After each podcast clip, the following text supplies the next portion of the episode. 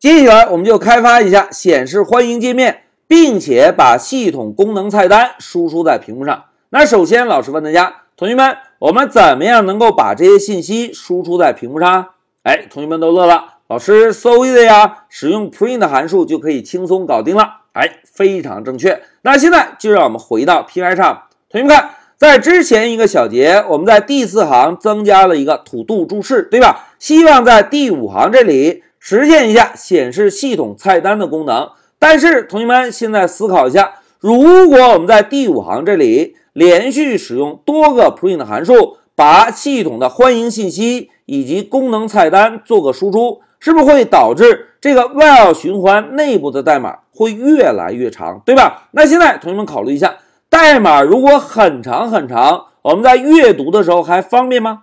哎，显然不方便了，对吧？那有没有更好的解决办法呢？哎，同学们看，之前我们在准备文件时定义了 cast2 这个文件就可以闪亮登场喽。同学们，之前我们给 cast2 这个文件定位的职责是什么？哎，提供跟名片相关的操作工具，对吧？那既然提供工具，我们是不是可以在这个文件中准备一个显示菜单的函数？准备完成之后，我们让 main 文件。导入一下这个模块，然后在第五行这里只需要调用一下模块中定义的函数呢？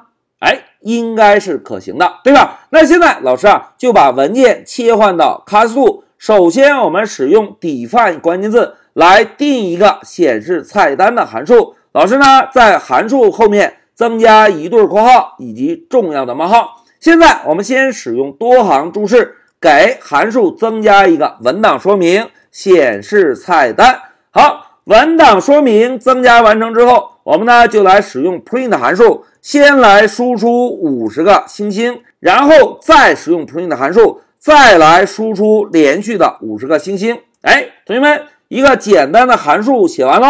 注意，我们现在还没有显示任何的欢迎信息以及功能菜单的文字，但是这个函数可以被调用了吗？哎，必须可以，对吧？那现在就让我们把文件啊切换到 main，然后把光标定位在第一行，在第一行这里，我们先使用 import 的关键字，把 cast2 这个模块做一个导入。现在注意看，老师敲一个 cast2，导入一下工具模块。导入之后，我们就把光标啊定位在第七行。现在我们就来调用一下 cast2 这个模块中定义的显示菜单这个函数。哎，同学们看。智能提示是有的哦。现在我们摁一下 Shift F 十，走。哎，同学们看，请选择希望执行的操作。同时，上方是不是有两排连续的星花？哎，这两排连续的星花是不是就是我们刚刚在 Show Menu 这个函数中增加的打印输出，对吧？既然这个函数能执行，那接下来我们是不是就可以把所有的注意力？都集中在这个函数内部，对吧？那现在老师啊，就来增加一下欢迎信息，使用 print 函数，先来输出一下欢迎使用，然后加一对括号，在括号内部我们写上名片管理系统，在括号外部我们写个 v 一点零，表示一下这个系统的版本。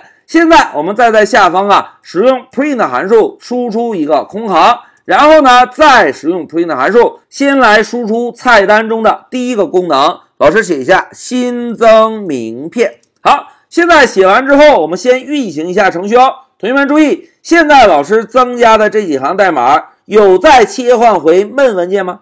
哎，并没有，对吧？现在老师摁一下 Shift F 十，走。哎，同学们看。控制台输出的文字已经改变了，现在已经有了欢迎文字以及第一个菜单选项，对吧？如果我们输入一个零，是不是要终止程序，对吧？现在老师回车，哎，程序结束了。那既然我们可以增加第一个选项，那是不是可以按照同样的套路，仍然把注意力集中在工具这个文件显示菜单内部？我们呢，再使用 print 函数。把第二个功能显示全部做一个输出，然后同样的方法，我们把第三个功能搜索名片做一个输出。紧接着，我们再使用 print 函数输出一个空行，最后呢，输出一个零是退出系统。哎，代码写完，我们 Shift F 十走。